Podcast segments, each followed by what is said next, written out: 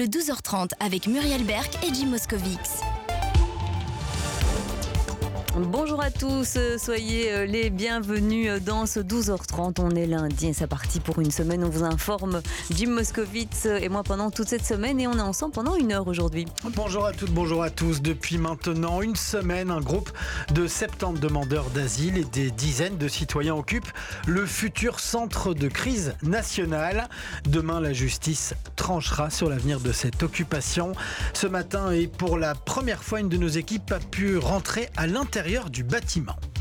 De nouvelles manifestations ont eu lieu ce week-end à Paris. La raison, c'est le passage en force du gouvernement français pour faire adopter sa réforme des retraites. En Belgique aussi, le sujet commence à animer le débat politique. C'était le cas ce matin dans Bonjour Bruxelles. De plus en plus de communes sont engagées dans le commerce équitable. C'est le cas à Bruxelles et en Wallonie, où près d'une commune sur cinq peut être appelée une commune du commerce équitable. Alors, nous verrons avec Caroline Laroy, qui est coordinatrice de la campagne commune des commerces équitables, ce que signifie exactement cette appellation. Et enfin, on reviendra sur la bonne forme des clubs bruxellois de football après le double exploit européen de jeudi. L'Union se rapproche de la première place et Anderlecht intègre le top 8.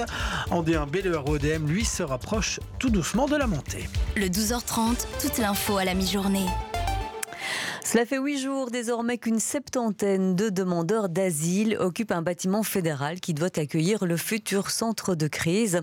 Demain, la justice doit se prononcer sur la demande d'expulsion introduite par la régie des bâtiments propriétaires des lieux. À la veille de cette décision, les bénévoles ont laissé rentrer la presse dans le bâtiment pour se rendre compte de la situation sur place. Thomas Dufresne a rencontré Yann, l'un des bénévoles. On l'écoute.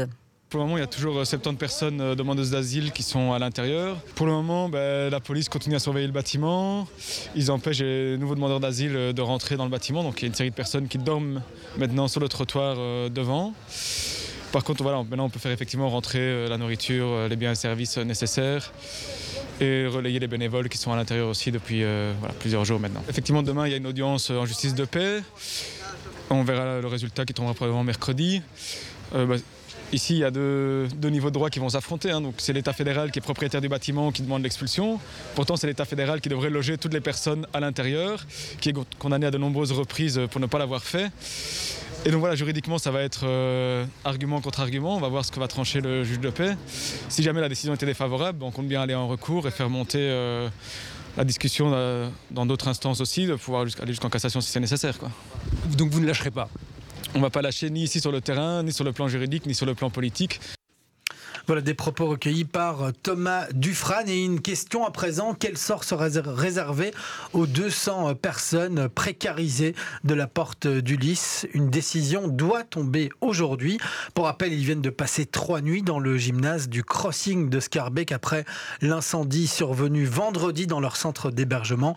Ils devraient donc être relogés ce lundi. Je vous propose d'écouter Cécile Jedogne, elle est bourgmestre faisant fonction de Scarbeck. Elle était jointe ce matin par Anaïs Corbin en partenariat avec euh, la Porte du Lys, avec euh, et avec euh, les instances régionales. tout se passe bien comme prévu, effectivement, les, les, personnes qui ont été évacuées vendredi soir suite à l'incendie euh, de la Porte du Lys pourront être relogés euh, dans des conditions qui ne seront plus celles euh, de, l'extrême urgence de ce week-end. Les équipes euh, de la Porte du Lys sont effectivement en train de, travailler également pour trouver des solutions pour les, personnes qui n'étaient pas présentes vendredi soir, mais qui, en effet, avaient pour habitude d'être aux portes du Lys, qui avait une capacité en effet de, de 350 personnes. Maintenant, voir avec euh, l'équipe euh, là si effectivement euh, c'était ce nombre-là qui, qui était potentiellement présent. je pense que c'est un petit peu moins, mais la capacité était en effet de 350 personnes, ce qui est vraiment donc assez dramatique évidemment. On a un très grand centre d'accueil qui fonctionnait très très bien, qui aujourd'hui est tout à fait inaccessible. Donc dans le contexte actuel, c'est vraiment dramatique. La situation politique et sociale est toujours euh, agitée hein, chez nos voisins français. De nouvelles manifestations ont encore eu lieu ce week-end à Paris. Alors en cause, vous le savez, le passage en force du gouvernement français euh, pour faire adopter sa réforme des retraites. C'est d'ailleurs aujourd'hui qu'on devrait savoir si le Parlement français va désavouer euh, le gouvernement. Mais en Belgique aussi, le sujet des pensions anime le débat politique. Alors peut-être avec moins de vigueur, mais il est question des pensions chez nous aussi, Victor de Thiers.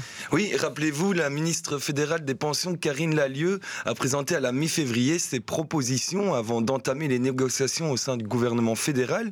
Ces propositions visent à corriger certains aspects de la réforme des pensions approuvée en juillet dernier. Mais la secrétaire d'État au budget, Alexia Bertrand, était l'invitée de Fabrice Grosfilet ce lundi matin dans Bonjour Bruxelles. Selon elle, il faut aller plus loin que ces propositions dans cette réforme. Elle plaide pour un renforcement du lien entre la durée de travail effective et la pension. Je vous propose de l'écouter il va falloir avoir plus de jours de travail effectif. Euh, aujourd'hui, on peut partir euh, en pension anticipée sans avoir pratiquement euh, travaillé. Pourquoi? Parce qu'il y a des périodes assimilées. C'est quoi une période assimilée? Ça veut dire que si vous êtes au chômage, on va compter ça comme une année de pension. Je ne remets pas ça en question, ça n'est pas l'idée. Évidemment que s'il y a un accident de la vie et que vous êtes au chômage, c'est important que ça continue à compter pour votre pension de la même manière qu'un congé maternité ou que toute une série d'autres circonstances. La difficulté n'est pas dans le principe des périodes assimilées, elle est dans le fait qu'aujourd'hui, les périodes assimilées peuvent représenter la plus grande partie de votre carrière par rapport à quelqu'un qui a travaillé. Il va falloir avoir des périodes de travail effectif voilà, Victor, et selon la secrétaire d'État, la différence importante entre l'âge effectif et l'âge légal de départ à la pension met en danger notre système. Oui, alors pour rappel, chez nous, l'âge minimum légal pour partir à la retraite est aujourd'hui de 67 ans. La réforme des retraites pensée par le gouvernement français vise notamment à faire passer l'âge minimum légal de 62 à 64 ans chez nos voisins. Pourtant, pour Alexa Bertrand, le système belge est actuellement plus en danger que le système français. Chez nous, c'est à 67, mais il faut se rendre compte que même si on a un âge légal de la pension à 67, la moyenne de départ à la pension n'est pas de 67 ans aujourd'hui en Belgique. Hein. donc il va falloir trouver un moyen de rapprocher l'âge effectif de départ à la, pension de l'âge légal. Première chose. Deuxième chose très importante à souligner, c'est que les dépenses du vieillissement en France, elles baissent. Si vous regardez euh, la période entre 2019 et 2070, en France, vous allez avoir une baisse de 0,8%. En Belgique, accrochez-vous bien, Fabrice Grosfilet, vous avez sur cette même période une augmentation de 5,4%. Ça veut dire que la réforme est encore plus importante chez nous que chez Alors, eux 5,4%, ça n'impressionne peut-être pas grand monde quand on dit le chiffre, mais ce sont des milliards d'euros chaque année. Alors ça c'est pour les explications et l'avis de la secrétaire d'État, mais on l'a dit en introduction, cela crée le débat ici euh, chez nous et ces affirmations elles sont réfutées par le conseiller stratégique des mutuelles Solidaris. En effet, François Pearl était également invité au micro de Fabrice Goffilet ce matin. Il affirme que le système des pensions belges coûte proportionnellement moins cher que celui des retraites françaises. Je vous propose aussi de l'écouter. Non, elle a tort. D'abord parce qu'en termes de, pourcentage du PIB, bien ce que le à, politique constante, euh, ce que le bureau du plan prévoit comme surcoût, et encore sur des hypothèses qu'on peut contester parce qu'elles ne prennent pas en considération, par exemple, le fait que l'espérance de vie est un peu en train de stagner, on parle de 0,1 ou 0,2% de points de PIB, donc on est vraiment très loin des coûts euh, français. Ça veut dire que proportionnellement, le système de pension en Belgique, il coûte moins cher à l'État que le système euh, des retraites en France? Ah oui, tout à fait, ça c'est clair. En termes de, dépenses publiques de pension, la Belgique n'est certainement pas un des pays qui dépense le plus euh, de, ses, de, ses, voisins. Et quand on regarde l'ensemble de la sécurité sociale, euh, la Banque nationale avait sorti une étude très intéressante euh, il y a trois ans sur le sujet qui montrait que la Belgique dépensait moins pour la sécurité sociale que l'Allemagne, que les Pays-Bas ou que la France. Ouais, mais Alexia Bertrand disait, nous on est dans une tendance très négative, alors que les Français sont pas dans cette tendance aussi négative en termes de projection des dépenses à long terme. Bah oui, parce qu'on ne réfléchit pas aux recettes, c'est toujours le même problème. C'est-à-dire que quand on a une réflexion qui uniquement articulé sur les dépenses. On ne tient pas compte du fait que mécaniquement, le vieillissement, ça coûte. Les gens vieillissent et bon, que ce soit des pensions privées ou des pensions publiques, il faut quand même à un moment donné leur fournir de quoi vivre. Et ça, c'est un élément qui passe complètement à côté du raisonnement d'Alexia Bertrand. Alors le sujet brûlant des pensions reviendra sur la table du gouvernement fédéral dans le courant du mois d'avril, après les négociations sur le conclave budgétaire. Ah, merci Victor de et Ce dossier est à lire sur notre site internet bx1.be. C'est l'organisme public chargé du développement urbain en région bruxelloise via des projets immobiliers. CityDev quitte son propre site de Molenbeek pour investir de nouveaux bureaux dans le centre-ville. C'est un déménagement provisoire qui va durer sept ans, le temps qu'il faudra pour réhabiliter complètement le site de l'ancien cigarettier Gosset. Il y aura à l'avenir moins de bureaux et plus de logements. Marie-Noël Dinan avec Marjorie Fellinger. C'est le jour J sur le site Gosset à Molenbeek. Ces camions déménagent les dernières affaires de l'un des plus gros occupants et propriétaires des lieux, CityDev. Quelques jours plus tôt, le personnel fait ses caisses. Ici, on emballe la vaisselle du mess prévue pour les 150 travailleurs du plus grand propriétaire foncier de la région. Et quand on s'attaque aux archives, cela fait quelques kilos à emporter. France Marage coordonne le déménagement. On a des plans d'aménagement de la région, on a euh, des cartes de l'activité économique des années 80, des années 90, parce que CityDev existe depuis 1974, donc bien avant la création de la région. Il faut qu'on les garde, parce que évidemment, ça pourra intéresser, on l'espère, des historiens, des, des, architectes, des géographes, tous des gens qui ont envie de réfléchir à l'évolution de la région et de voir comment est-ce qu'elle s'est créée. Mais l'institution régionale quitte temporairement cette ancienne usine à tabac construite par les frères Blom en 1930 et réaffectée en espace de bureau. CityDev se donne 7 ans pour y créer un projet mixte, comme l'explique Benjamin Cadranel, directeur général de CityDev. On aura une partie qui serait reconvertie en logement, mais euh, le retour aussi d'activités productives, puisque c'est un site qui historiquement est un site productif. On a envie de l'ouvrir vers le quartier, avec de l'ORECA aussi, pour que la, la rue Mus ne soit plus une rue aveugle. Et puis, nous-mêmes, revenir dans ce site avec des bureaux qui correspondent plus aux, nouvelles manières de travailler. En attendant, le site Gosset restera animé. CityDev va lancer un appel à manifestation pour une occupation temporaire. Dans le social, le socioculturel ou l'artisanat, c'est encore à définir. Allez, on va s'intéresser maintenant aux inégalités salariales. Les femmes belges atteignent ce lundi l'égalité salariale pour l'année 2022. Pour rappel, nous sommes le 20 mars 2023. C'est ce qui ressort du moins naïs du décompte du mouvement euh, féministe Zeikant. Oui, il aura donc fallu plus de trois mois supplémentaires aux travailleuses belges pour atteindre le même salaire que celui touché par les travailleurs belges en 12 mois l'an passé. L'écart salarial entre les hommes et les femmes étant de 22% en Belgique. La journée de l'égalité euh, salariale donc euh, tombe aujourd'hui, ce 20 mars 2023, selon effectivement le décompte de Zeikant, qui est basé entre autres sur les dernières statistiques de l'Institut pour l'égalité entre les hommes et les femmes. L'une des principales raisons de l'écart de rémunération est que beaucoup plus de femmes que d'hommes, 42% contre 12%, travaillent à temps partiel, très souvent pour s'occuper des enfants et du ménage. La campagne de sensibilisation cette année est baptisée It's handy to have a dick, c'est utile d'avoir un pénis et met l'accent sur le plafond de verre que les femmes ne parviennent pas à briser. On en écoute euh, d'ailleurs un extrait. I trust you because you have a dick. I have sent you this song. It tells you what I think and how I feel about you. So well, you're not my friend. I'll get through. I trust you because you have a dick. Je te fais confiance parce que t'as une bite.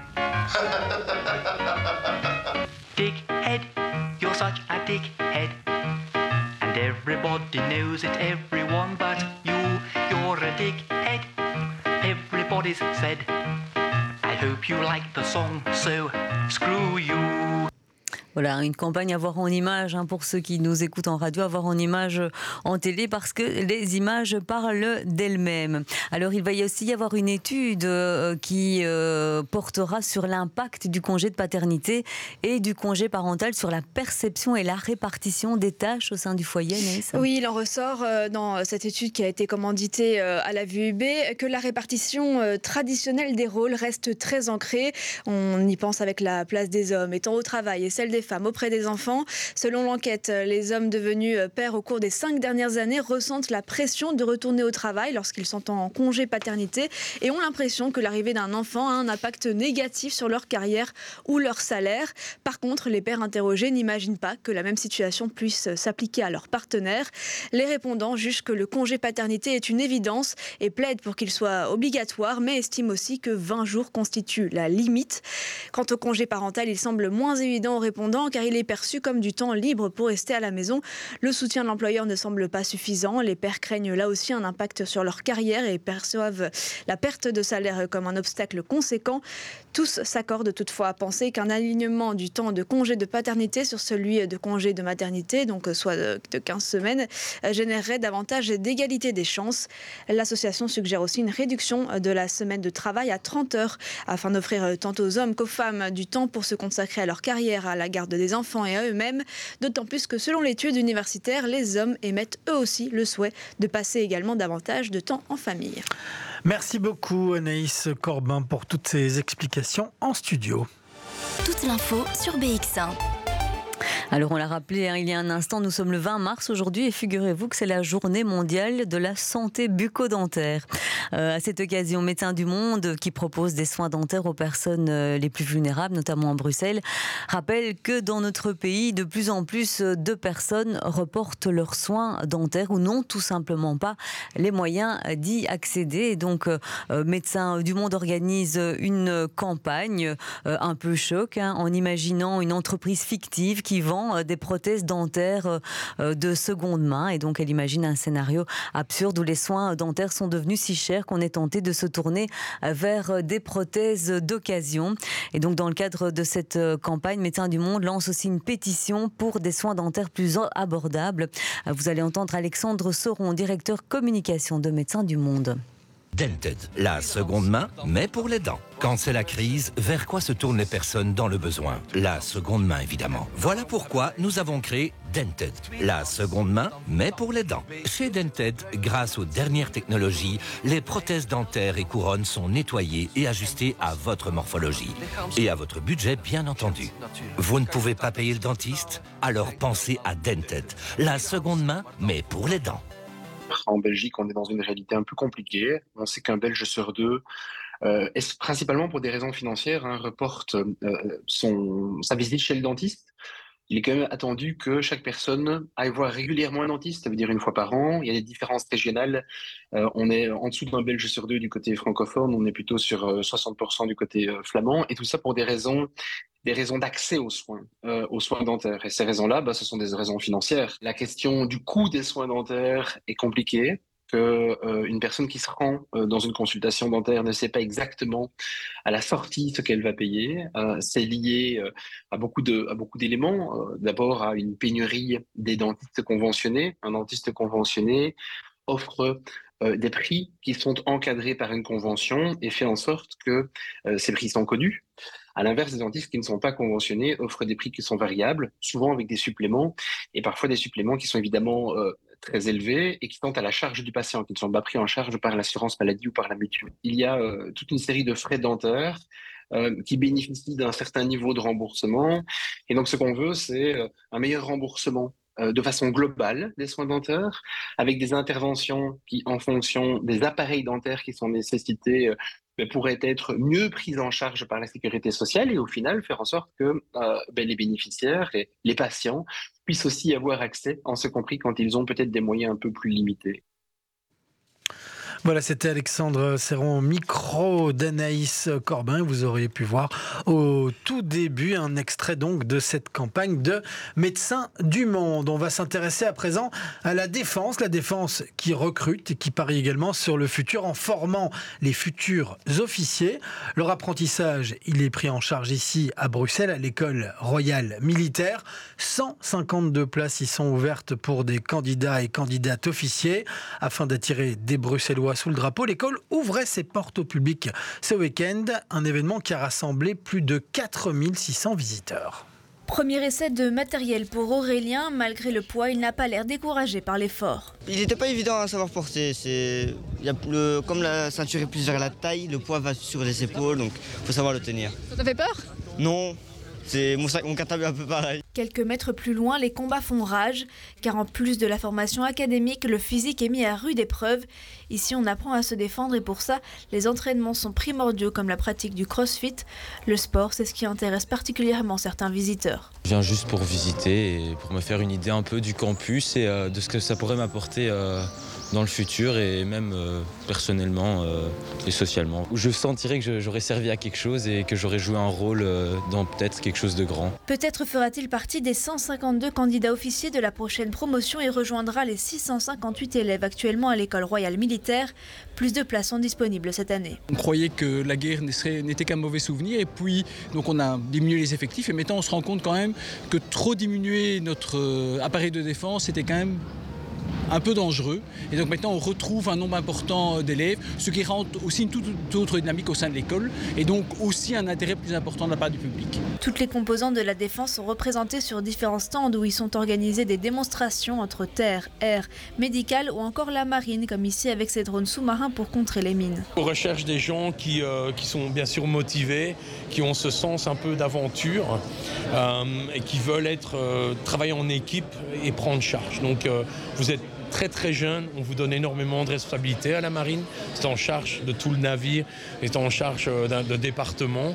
Et donc euh, vous avez besoin de gens qui peuvent euh, vivre comme ça, s'adapter très vite à différentes conditions. Les élèves dorment en internat et sont rémunérés durant leur cursus à la fin duquel plusieurs possibilités de carrière s'offrent à eux. On peut presque tout faire ce qu'on veut faire parce qu'à la défense, à peu près 1500 différentes fonctions. Donc le but ici, c'est de les former pour devenir officier, donc pouvoir être chef euh, d'un groupe d'à peu près 30 personnes et aussi ben, défendre notre, notre pays dans les différents euh, euh, piliers de, de, notre société en fait. Juste un mot aussi peut-être pour des femmes qui n'oseraient pas s'inscrire, c'est possible aussi? Je suis là, donc c'est possible pour les femmes. Voilà un reportage donc d'Anaïs Corbin et de Manon Hugui. À noter que les inscriptions sont ouvertes pour tout le monde jusqu'au 19 avril.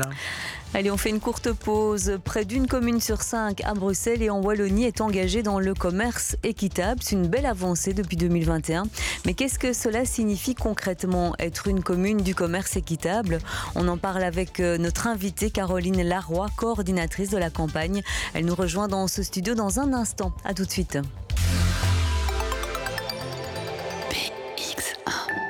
Bellisol vous accompagne pour la vie. Passez dans un de nos showrooms et découvrez nos conditions salon.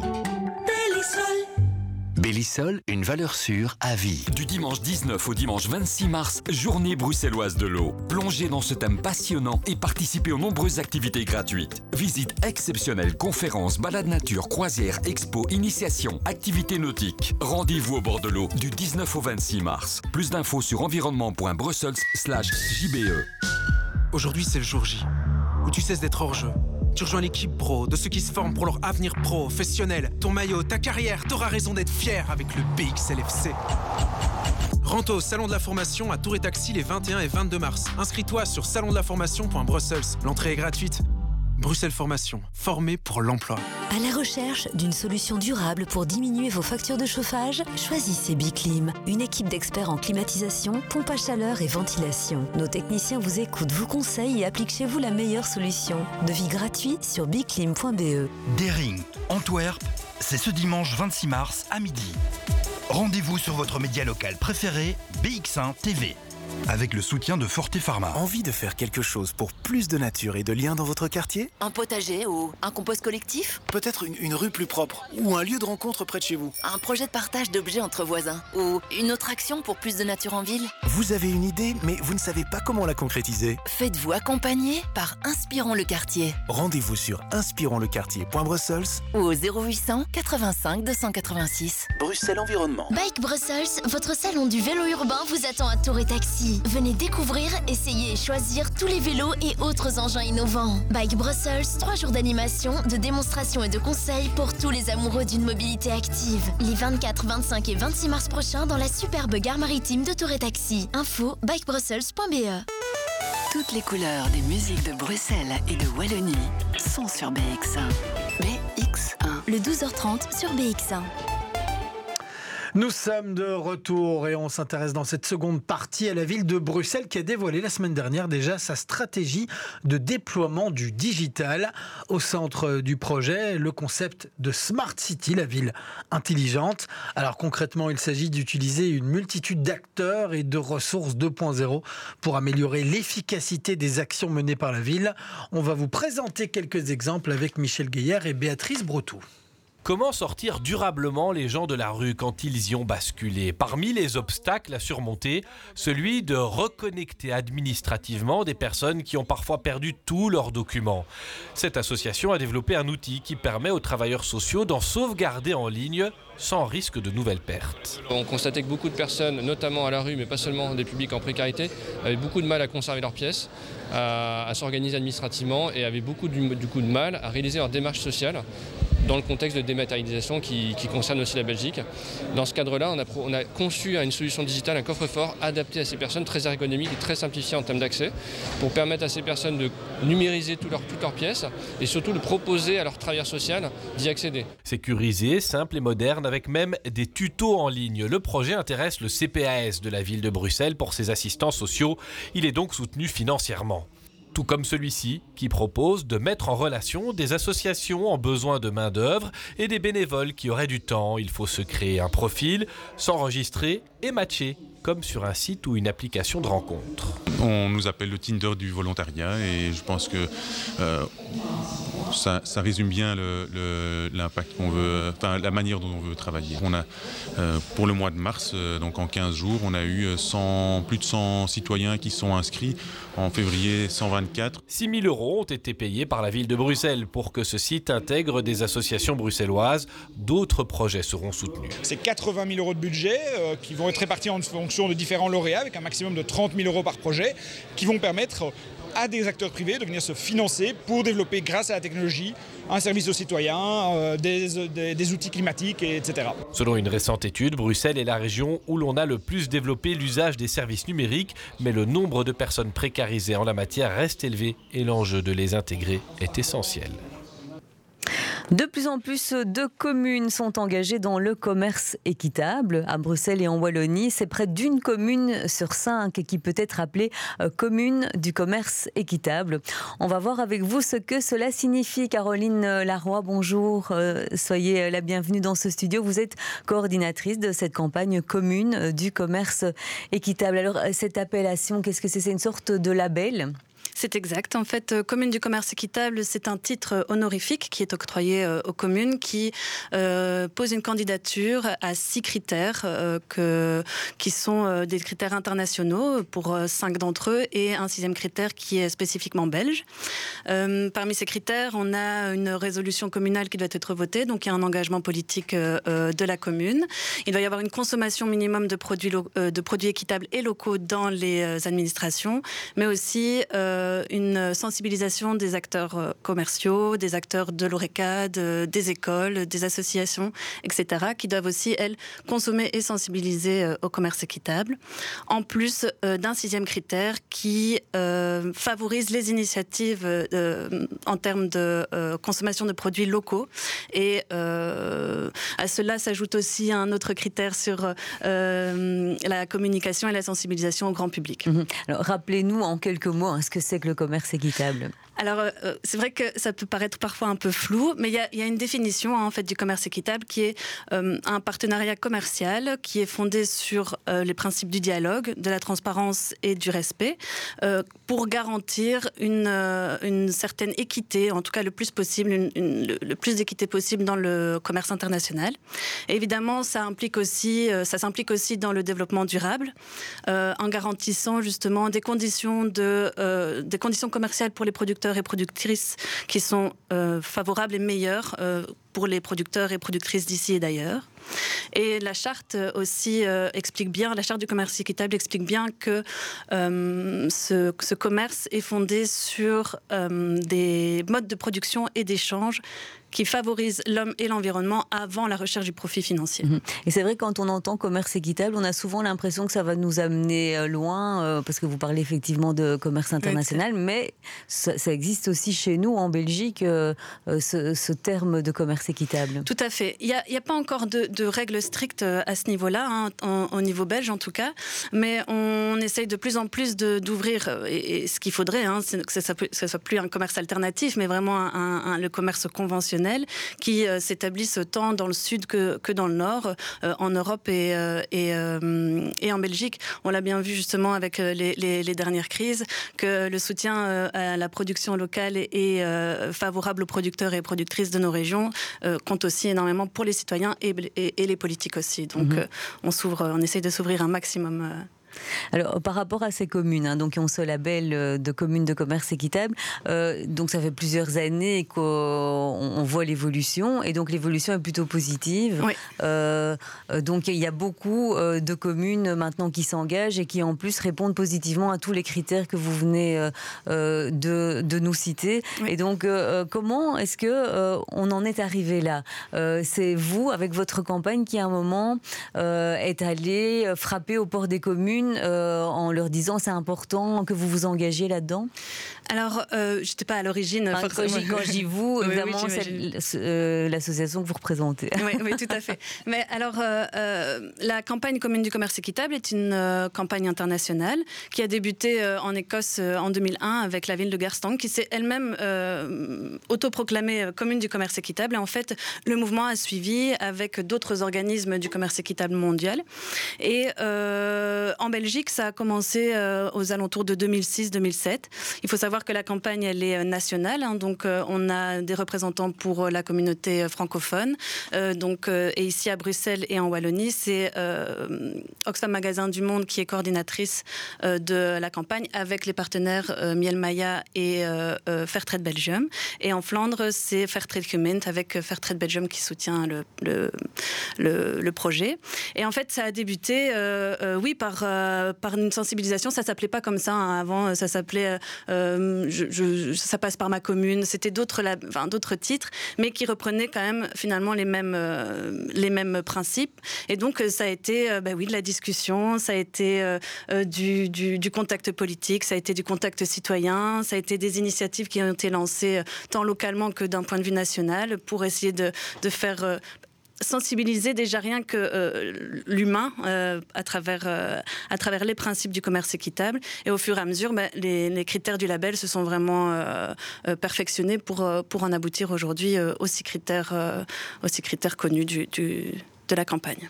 on sait que les labels, les appellations, c'est important, notamment d'un point de vue de communication ou, politique, de pouvoir dire qu'on a reçu le label. Comment fonctionne le, suivi? Parce qu'on a des communes euh, aujourd'hui qui reçoivent le label parce qu'ils répondent à tous les critères, ou du moins parce qu'ils s'engagent mhm. à essayer de répondre aux critères euh, dans le futur. On a le label pour combien de temps? Ça fonctionne comment? A priori, le, label est octroyé euh, à vie, sauf que sauf que a, on, a nous la coordination donc commune du commerce équitable. On, effectue une sorte d'évaluation tous les deux ans qu'on appelle le ferromètre. Et donc euh, c'est une, une, évaluation pour avoir en fait un état des lieux, un état de la situation des communes euh, à intenter, parce qu'on sait que c'est pas toujours évident de garder une certaine dynamique. On a reçu le, label, voilà, on a fait tous les efforts qu'il fallait jusque là. Est-ce que maintenant on va être capable de les tenir? Donc nous, euh, on, les suit via ce questionnaire qui reprend les ces critères et on leur demande de, de de, donner des informations sur lesquelles on va les évaluer. Euh, après, si des communes se retrouvent en difficulté, ce qui arrive, hein, parce que c'est pas forcément évident à maintenir comme thématique, surtout à l'heure actuelle, il y a d'autres préoccupations qui sont peut-être des priorités euh, tant pour les citoyens que les politiques aussi. Donc, euh, on, ne leur jette pas la pierre, mais voilà, s'il y a eu un engagement, c'est important de s'y tenir. Et les difficultés, c'est souvent justement bah, un manque de personnel parfois pour dans, dans, les communes, mais ça c'est assez général pour pour d'autres thématiques. Et euh, il y a aussi euh, cette question, ben, voilà, quelles sont les priorités pour une commune euh, dans l'investissement qu'elle veut, qu'elle veut pour, pour la solidarité internationale, parce que c'est un peu de la solidarité internationale, cette campagne. Et voilà. Et ce qu'on essaye aussi, c'est pas que de sensibiliser les communes, mais aussi leurs citoyens, mhm. en leur proposant des, des, actions et activités, notamment autour de la semaine du commerce équitable en octobre. Donc voilà, c'est comme ça qu'on les suit. Alors vous pointez des bons élèves parmi les communes et à Bruxelles, en région Oussola, c'est JET. Euh, oui, en particulier, ouais, en y en particulier. a. Euh, donc on peut parler donc justement alors de la commune de JET et vous pouvez nous dire concrètement des actions ou des choses qui sont menées dans cette commune euh, qui font que voilà, elle, fait partie des très bons élèves. Alors JET parmi d'autres, hein, parce que franchement à Bruxelles, on peut être assez fier de dire que 9 communes sur 19 sont titrées. Il y en a, il y en a d'autres qui sont sur sur le point en, de l'être. Voilà. Donc et avec un très, de très bons scores au niveau du ferromètre, justement. Mais Jette, c'est vrai que c'est distingué. Euh, elle est parmi les trois premières euh, euh, communes à avoir le, meilleur score de tous les ferromètres. Et en fait, Jette est très active, même au niveau des plateformes en dehors de, sa commune. Donc au niveau des plateformes régionales, parce que la, région souhaite aussi être titrée région du commerce équitable. Donc elle est très active à ce niveau-là et donc apporte des inputs, apporte des idées, apporte de la réflexion. Enfin voilà, en tout cas. Euh, elle propose aussi de nombreuses actions euh, telles que euh, sur des marchés proposer des dépliants avec les acteurs locaux qui proposent des, produits équitables. Donc elle sensibilise ses citoyens, mais elle soutient aussi particulièrement ses partenaires locaux. il y a beaucoup de communication autour de, de leur projet commune du commerce équitable et ils sont vraiment très présents et inventifs aussi au niveau de la semaine du commerce équitable. il y a la mise en avant aussi du textile, hein, parce qu'on parle souvent aussi de la, de, des produits alimentaires, mais il y a aussi le non-food, comme on l'appelle, qui, qui fait partie intégrante de la réflexion aussi. Donc ils vont toujours un peu plus loin que euh, répondre à leurs six critères euh, respectifs. Mais euh, est-ce que ça veut dire que dans les écoles, par exemple, ou les crèches de la commune, les produits qu'on va utiliser ou, enfin, ou les produits alimentaires qu'on va cuisiner, c'est chaque fois dans cette idée-là que ça doit être équitable? Le plus possible. En tout cas, autant que possible, en effet, parce que tout ne peut pas, en tout cas à l'heure actuelle, tout ne peut pas encore être euh, consommé équitablement parce que tout n'est pas proposé sur le marché. Mais en tout cas, pour ce qui est euh, des produits du Sud, tels que en effet le café, le thé, qu'on ne sait pas produire ici, des bananes, du chocolat, euh, c'est d'essayer le plus possible dans les politiques d'achat d'intégrer des clauses éthiques, donc dans les marchés publics, dans les appels d'offres. Et souvent, ça passe par des contrats avec des sociétés externes qui proposent des produits tels pour les crèches, pour les administrations, pour les écoles. en effet, bah, c'est un peu avec le, le comme le, le, manger demain, le Green Deal, le cantine durable, genre de choses, bah, aussi d'y faire attention pour le commerce équitable. Ça, c'est pour euh, le bon élève. Il y en a d'autres. Alors, vous nous avez dit 9 sur 19. Il y a encore quelques communes euh, qui sont en voie euh, de recevoir ce label. Ça veut aussi dire qu'il y a des mauvais élèves. Comment ça se fait? Les, les communes ne sont pas intéressées? Vous avez du mal à entrer en contact? Ils viennent d'où les, refus ou le manque de, connexion avec ces communes-là? Alors, parmi celles qui ont été titrées, qui ont répondu au Ferromètre, franchement, je n'ai pas de mauvais élèves en tant que tel. Hein. Euh, et puis, de toute façon, ça dépend vraiment aussi euh, d'une situation administrative à l'autre. Mais celles qui n'ont pas encore répondu, par exemple, à une candidature, je pense que les, difficultés réelles, c'est euh, de, même faire amener du public, même dans, la thématique, parce que c'est quand même beaucoup d'énergie hein, qui est déployée pour, pour cela. Met ça souvent sur les épaules de l'administration, mais normalement, il y a un comité de pilotage qui doit s'ouvrir à d'autres associations, à d'autres citoyens. Et la difficulté, c'est de trouver justement le temps pour tout le monde de, s'intégrer dans une telle euh, démarche. Et, euh, et aussi, c'est pas la priorité forcément de, toutes et tous. Et donc, je crois que euh, faut avoir un soutien politique aussi important pour pour mener des actions qui ont un, réel impact et non pas juste avoir le titre pour le titre. Donc eh bien, merci euh, Caroline Laroy d'avoir été notre invitée euh, ce midi. Hein, je rappelle que vous êtes coordinatrice de la campagne commune du commerce équitable. Et puis, euh, on peut peut-être dire aussi qu'il y a une adresse internet, le 3 cdce .be, hein, pour commune du commerce équitable. cdce.be et c'est sur ce site qu'on peut voir où se situe notre commune. Exactement. Voilà, intéressant Tout y est. de voir ça. Merci. Merci beaucoup à vous d'avoir pris le temps en tout cas de, de s'intéresser au mm. commerce équitable. Allez, on va terminer cette seconde partie avec un concours hors du commun qui a été organisé ce week-end. C'est celui du meilleur cireur de chaussures en Europe. Rien que cela, un métier qui est en perte de vitesse, mais qui rassemble toujours son lot de professionnels passionnés. Ils étaient donc réunis à Tour et Taxi pour tenter de gagner la brosse d'or. Reportage de Marine Guillet avec Arnaud Dedier. Pour chaque chaussure, un geste précis et des soins particuliers. Le métier de cireur de chaussures est un savoir-faire, même si moins pratiqué qu'au début du XXe siècle, on trouve encore des professionnels comme Marcello. Quand on sait bien distinguer qu'est-ce qu'il faut pour quel matériel, pour quelle tâche et comment traiter, alors c'est du artisanat et je suis aussi fier que je suis reconnu comme artisan et le premier en Belgique. Afin de mettre en lumière ce métier qui se perd, 12 cireurs de chaussures professionnels et internationaux concourent le temps d'un week-end. Le jury est attentif à la technique, évidemment, à l'esprit d'entrepreneuriat, mais aussi à l'accueil du client. J'ai l'impression d'avoir des nouvelles chaussures aux pieds. Et euh, en je suis passée par hasard et je regrette pas du tout. Et en plus, euh, euh, Loris qui s'est occupé de moi, c'est très, très sympathique. Donc une bonne expérience, je suis très contente. Après une expérience en mécanique, Joris s'est formé pour devenir cireur de chaussures. Un métier qui ne s'apprend pas à l'école, mais auprès d'autres professionnels. Une question de transmission d'un savoir-faire. En dehors de l'aspect esthétique, il y a aussi un aspect entretien euh, et de fait de nourrir le cuir pour le protéger. Ouais, ce que je n'ai pas forcément fait depuis un petit moment là. Effectivement, il y a des petites traces, mais on va remédier à ça. Ok, vous allez commencer par quoi alors? Euh, On va dépoussiérer en premier. Et ce n'est que le début d'une liste d'étapes pour offrir une nouvelle vie aux chaussures. Lotion nettoyante, crème pour recolorer et nourrir le cuir. Non mais moi quand je m'occupe de mes chaussures, je fais jamais autant d'étapes en vrai. Hein. Normalement, moi j'utilise minimum 3 ou 4 produits. J'ai vu votre grime Minimum 3. Après plusieurs coups de brosse, vient le cirage et enfin le mouvement si distinctif des cireurs de chaussures. C'est pas obligatoire avec les brosses qu'on a aujourd'hui, j'aurais pu m'en passer. Mais c'est sympa aussi, ça rajoute un petit côté, c'est le charme du métier.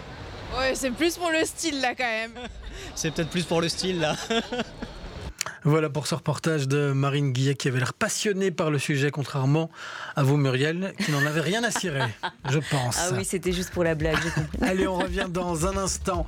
Et dans la troisième partie de ce 12h30, on reviendra sur la bonne forme des clubs bruxellois de football après le double exploit européen de jeudi.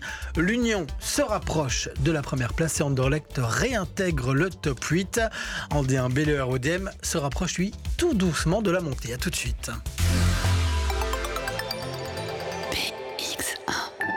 Bellisol vous accompagne pour la vie. Passez dans un de nos showrooms et découvrez nos conditions salon. Bellisol, une valeur sûre à vie. Du dimanche 19 au dimanche 26 mars, journée bruxelloise de l'eau. Plongez dans ce thème passionnant et participez aux nombreuses activités gratuites. Visite exceptionnelle, conférences, balades nature, croisières, expo, initiation, activités nautiques. Rendez-vous au bord de l'eau du 19 au 26 mars. Plus d'infos sur environnement.brussels/jbe. Aujourd'hui, c'est le jour J, où tu cesses d'être hors jeu. Tu rejoins l'équipe pro, de ceux qui se forment pour leur avenir professionnel. Ton maillot, ta carrière, t'auras raison d'être fier avec le BXLFC. Rentre au Salon de la Formation à Tour et Taxi les 21 et 22 mars. Inscris-toi sur salondelinformation.brussels. L'entrée est gratuite. Bruxelles Formation, formé pour l'emploi. À la recherche d'une solution durable pour diminuer vos factures de chauffage, choisissez Biclim, une équipe d'experts en climatisation, pompe à chaleur et ventilation. Nos techniciens vous écoutent, vous conseillent et appliquent chez vous la meilleure solution. Devis gratuit sur biclim.be. Daring, Antwerp, c'est ce dimanche 26 mars à midi.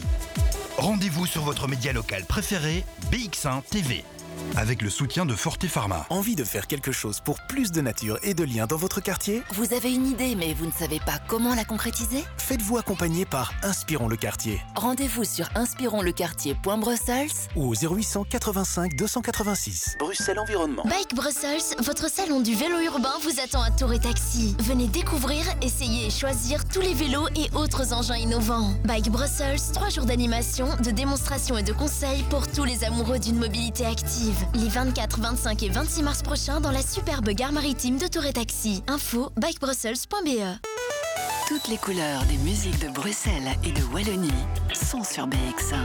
BX1. Le 12h30 sur BX1. Et nous sommes de retour pour euh, la troisième partie de ce 12h30. Nous sommes lundi et on parle sport comme euh, tous les lundis, mais ce n'est pas Christophe Durand euh, aujourd'hui qui est avec nous, c'est vous Pierre Baudot. Exactement. Bonjour, c'est vous qu'on retrouvera à la présentation de l'émission Sport ce soir.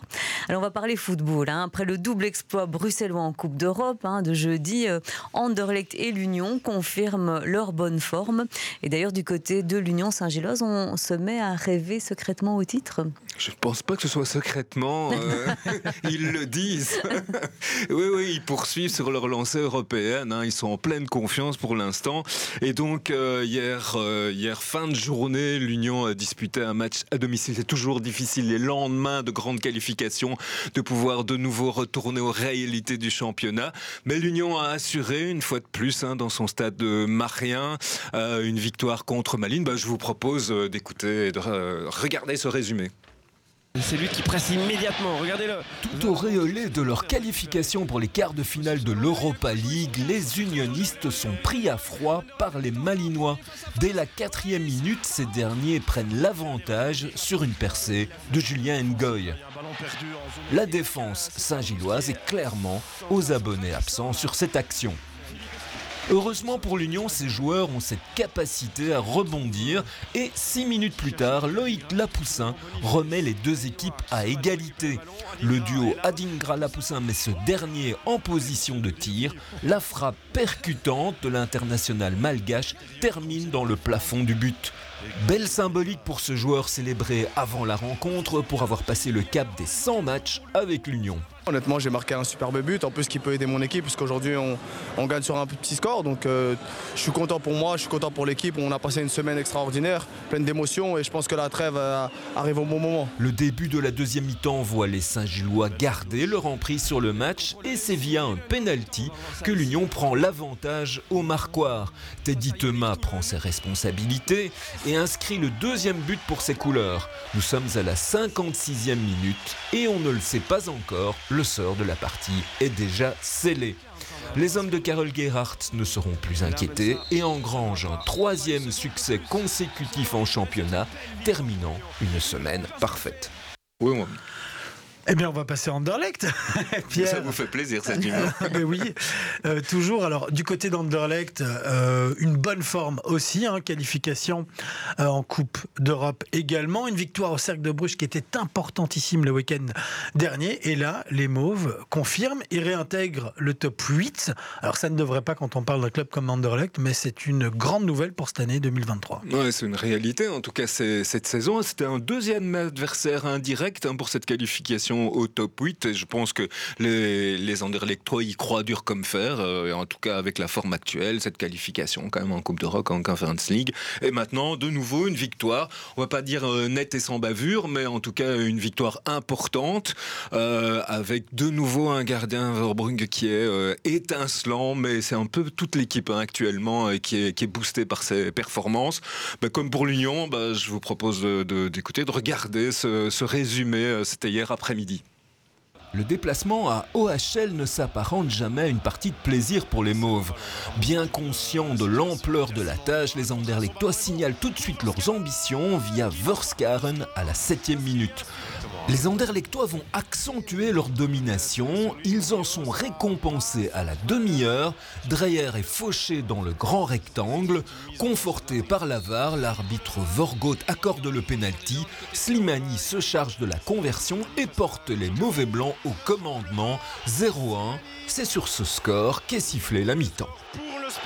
Sur leur terrain, les louvanistes démarrent la seconde période bien décidés à bousculer les Anderlechtois. Ces derniers ont la chance de pouvoir compter sur leur jeune gardien néerlandais, Verbruggen, brillant lors de la qualification de son club en quart de finale de Conference League. Il repousse deux belles tentatives de Tamari. Les Mauves s'accrochent car la pression d'OHL est constante. On croit au 0-2, mais le but de Murillo est annulé pour position de hors-jeu après consultation du VAR. Sur un contre, Raman touche même le poteau sur un tir dévié, mais c'est finalement Arnstadt à la 89e minute qui délivre les Anderlechtois et assure la victoire. De belles manières en plus sur un superbe solo. Ces trois points gagnés face à un concurrent direct pour le top 8 prouvent que le Sporting ne cesse de progresser grâce à son nouveau coach, Brian Rimmer. Voilà, et au classement à présent, euh, Pierre, eh bien, on l'a dit, hein, remonte, mais ça va se jouer jusqu'au dernier match. Et l'Union rêve du sommet. Rêve du sommet. Donc il reste quatre rencontres hein, dans la phase, euh, la première phase de, ce championnat. Donc Anderlecht, en effet, vous l'avez dit, Jim, réintègre le top 8. Il va falloir s'accrocher pour y rester, mais bon, c'est un objectif tout à fait réaliste pour les Anderlechtois. Tandis que l'Union, euh, voilà, se rapproche de Genk. Euh, ben on le sait, il va avoir ce système de, de play-off. Et on l'a entendu, l'Union aime bien être dans la place de l'outsider. L'année dernière, ils menaient, ils étaient en tête de ce championnat à la bord des play-offs.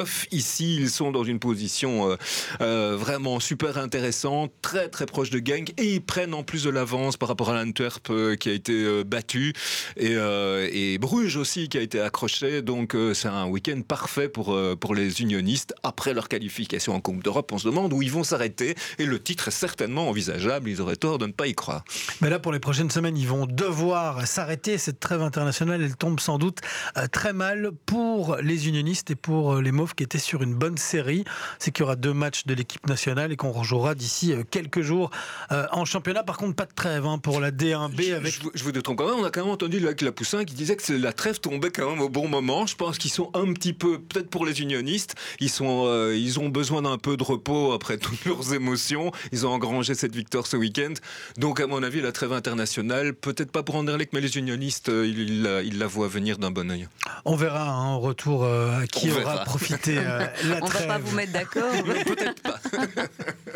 Euh, du moins, on va peut-être se mettre d'accord sur le futur de la D1A parce qu'il y a peut-être un autre club bruxellois qui va rejoindre l'Union et le Sporting d'Anderlecht, c'est le RODM qui peut et qui doit continuer de croire en ses chances. Alors c'est bien de dire futur hein, parce qu'en euh, Molenbeek, euh, ils sont allés au, au, Parc Astrid en fait ce week-end pour euh, rencontrer Anderlecht futur Euh, et donc c'est donc évidemment euh, l'équipe, on va dire l'équipe réserve d'Anderlecht qui joue donc dans cette deuxième division et les Molenbeekois se sont imposés, c'était net et sans bavure 0-4 et donc ils restent en tête de ce championnat euh, de D2 avec accès évidemment euh, possible pour cette division 1. Leur concurrent Beveren reste à 3 points, donc ça va aussi être très très tendu jusqu'à la fin euh, du championnat.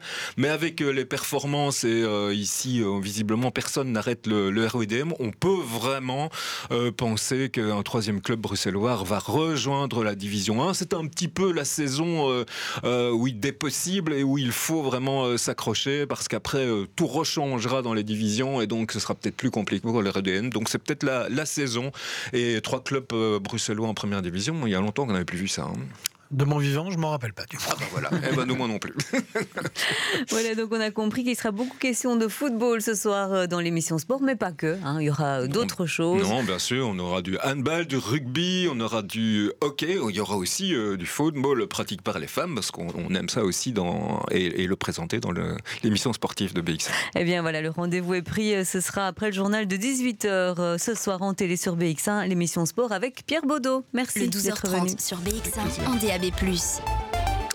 Allez, il n'y a pas d'âge pour sortir en boîte de nuit. C'est ce que vont vous prouver les résidents d'une maison de repos de Molenbeek. Ils ont passé leur samedi soir sous les spots de la piste de danse, une activité qui est proposée par leur éducateur. Vous allez voir toute la journée, ça a été l'effervescence pendant les préparatifs. Reportage de Marine Guillet avec Arnaud Bruckner et Arnaud Dedier. Il est 18h30 et pour Youssef, c'est la course. Monsieur Coco Ouais Je peux rentrer Ouais, Voilà, monsieur Goni. Alors, le pantalon est à sa taille ou pas En fait, il y a un résident dont le pantalon, bah, il rentre plus dedans, donc je vais chez un autre résident, et donc je tourne entre les résidents pour les chaussures, les chemises. et- Mais voilà, mais on- je pense que tout le monde sera bien habillé, euh, en tout cas pour, euh, pour cette soirée-là.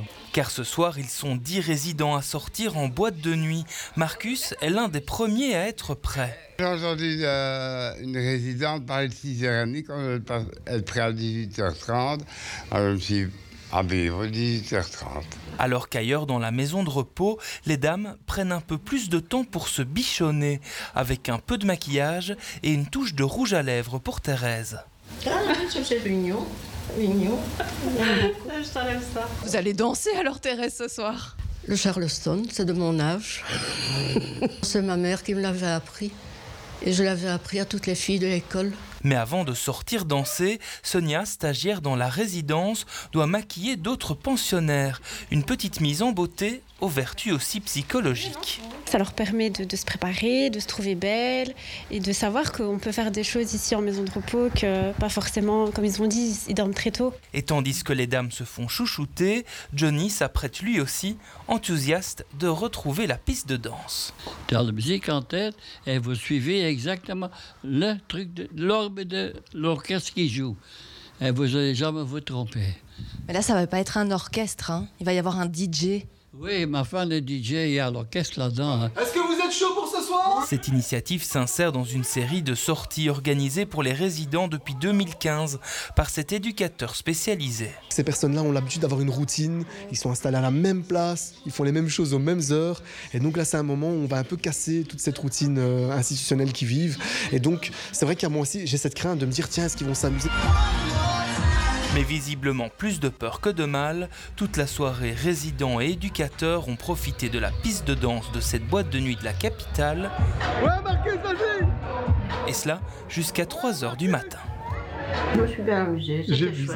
Vraiment. On pourra peut-être encore tout faire ça, mais dans un autre euh, endroit. Jusqu'à 3h du matin, c'est beau. Hein ben oui, il y en a qui ont la forme. Hein. Ouais. Allez, on continue avec de la musique puisque c'est l'heure de retrouver Sébastien Van Mulders dans En Stummelings. Et cette semaine, il nous fait découvrir l'artiste Aurel. En Stummelings sur BX1 avec Sébastien Van Mulders. BX1. Comme beaucoup d'artistes, Aurelio Materne, alias Aurel, bosse bosse et rebosse. Et puis, eh bien, il lève les yeux au ciel et se laisse distraire. C'est peut-être pour mieux raconter sa vie de, jeune papa trentenaire, euh, entre autres. Euh, L'artiste sortira le, le, 31 mars un nouvel EP euh, qui s'appelle Saison Mandarine, composé de six tracks. On va bien sûr en parler avec lui dans quelques instants. Avant de faire connaissance ou de refaire connaissance, eh bien, on s'envoie un extrait d'Away. Euh, vous connaissez sûrement ce morceau, il était sorti en 2021.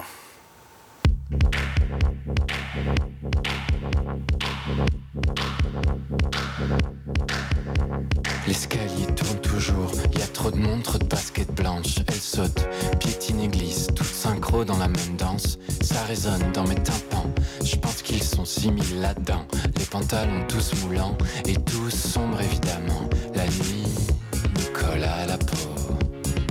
Je lève les yeux, je vois 30 pulls noirs, 60 blancs et le reste est gris. C'est normal, c'est ce qu'on voit depuis qu'on est tout petit.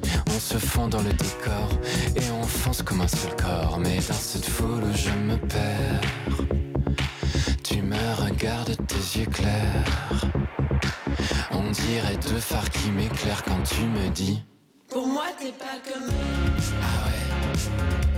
Moi, je vois que nous deux. Ah ouais. Leur blanc c'est notre bleu. Ah ouais. Garde ça pour toi c'est mieux. Ah ouais. Pour moi t'es pas comme eux. Ah ouais. Moi je vois que nous deux. Ah ouais. Leur blanc c'est notre bleu. Ah ouais. Garde ça pour toi c'est mieux. Ah ouais. Moi je vois que nous deux. Voilà donc le morceau très euh, feel good et on va rester dans cet univers avec toi Aurel. Merci beaucoup d'être mon invité en Stummeling sur BX1 en radio, en télévision et sur le web. Merci à toi. Comment ça va? Ça va bien. Ouais. Très content. On est à quelques jours d'une sortie importante. Ton yes. deuxième EP, saison mandarine, on se sent comment à quelques jours de la sortie comme ça ben, euh, J'ai hâte, ça se, ça se, concrétise enfin. Et tu vois, le, le, le travail de, de, compo et puis après défendre un EP, c'est un, un, un, travail qui s'étend sur euh, vraiment des chemin. mois et des mois. Et du coup, de voir, euh, de voir euh, cette release qui approche, ça fait du bien. Bon, ben c'est cool. Il y a des concerts aussi qui arrivent. On va euh, bien sûr en parler pour celles et ceux qui ne te connaissent pas. Mais comment est-ce possible? Qui, Aurel Tu as déjà un beau parcours, un très très beau CV. Est-ce que ouais, tu peux, en, en, une minute, eh bien, retracer une ligne du temps de ton parcours ben, Du coup, quand j'avais 20 ans, la petite vingtaine, j'ai commencé un projet qui s'appelait Lucie Lucie. Mm -hmm. à l'époque, je, je, je, rêvais de, de, vivre de la musique. J'avais été à la même école que les Girls in Hawaii et du coup, je, je sentais que ce rêve était accessible. Il n'était pas très loin euh, à portée de doigt. Mais, euh, mais, mais voilà, j'y avais encore jamais goûté, j'avais encore jamais fait de scène. Et donc avec Lucie Lucie, c'est ce premier projet, j'ai pu euh, justement faire pas mal de festivals, euh, pas mal Mhm. de concerts, et, euh, et j'ai pu commencer cette carrière de, de musicien. Après, j'ai eu un projet qui s'appelait Pan, euh, qui était un peu plus psychédélique et dans lequel je me suis amusé comme un dingue. Et puis après aussi le projet euh, Sunfjord avec ma petite sœur. Mhm. Donc c'est vrai que j'ai eu tout ce bagage de, de vie de groupe euh, ces dernières années. Alors, on t'a déjà posé la question mille fois, mais qu'est-ce qui t'a donné envie à un moment donné de, de- de franchir le cap et d'y aller solo? Ben, il y a eu plusieurs choses. Il y a eu, euh, à un moment, j'ai eu envie vraiment de m'exprimer de la manière la plus sincère, la plus authentique possible Mhm. en tant qu'individu et plus en tant que groupe. Quand on a un groupe, euh, ben, c'est trop bien parce qu'on prend les forces de chacun. Mais par contre, il faut un petit peu s'effacer euh, pour, pour le groupe, quoi.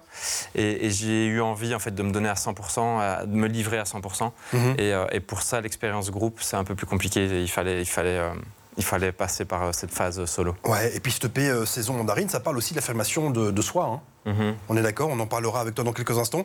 On en parlait en off, donc tu es musicien à, plein temps et tu fais de l'éveil musical ou de l'animation musicale. Je trouve ça hyper cool. Ouais, ben, en fait, depuis, euh, depuis euh, le, confinement, où pendant euh, un an et demi, deux ans, il n'y a plus de concerts, il n'y a plus rien, plus rien eu, il a fallu se réinventer.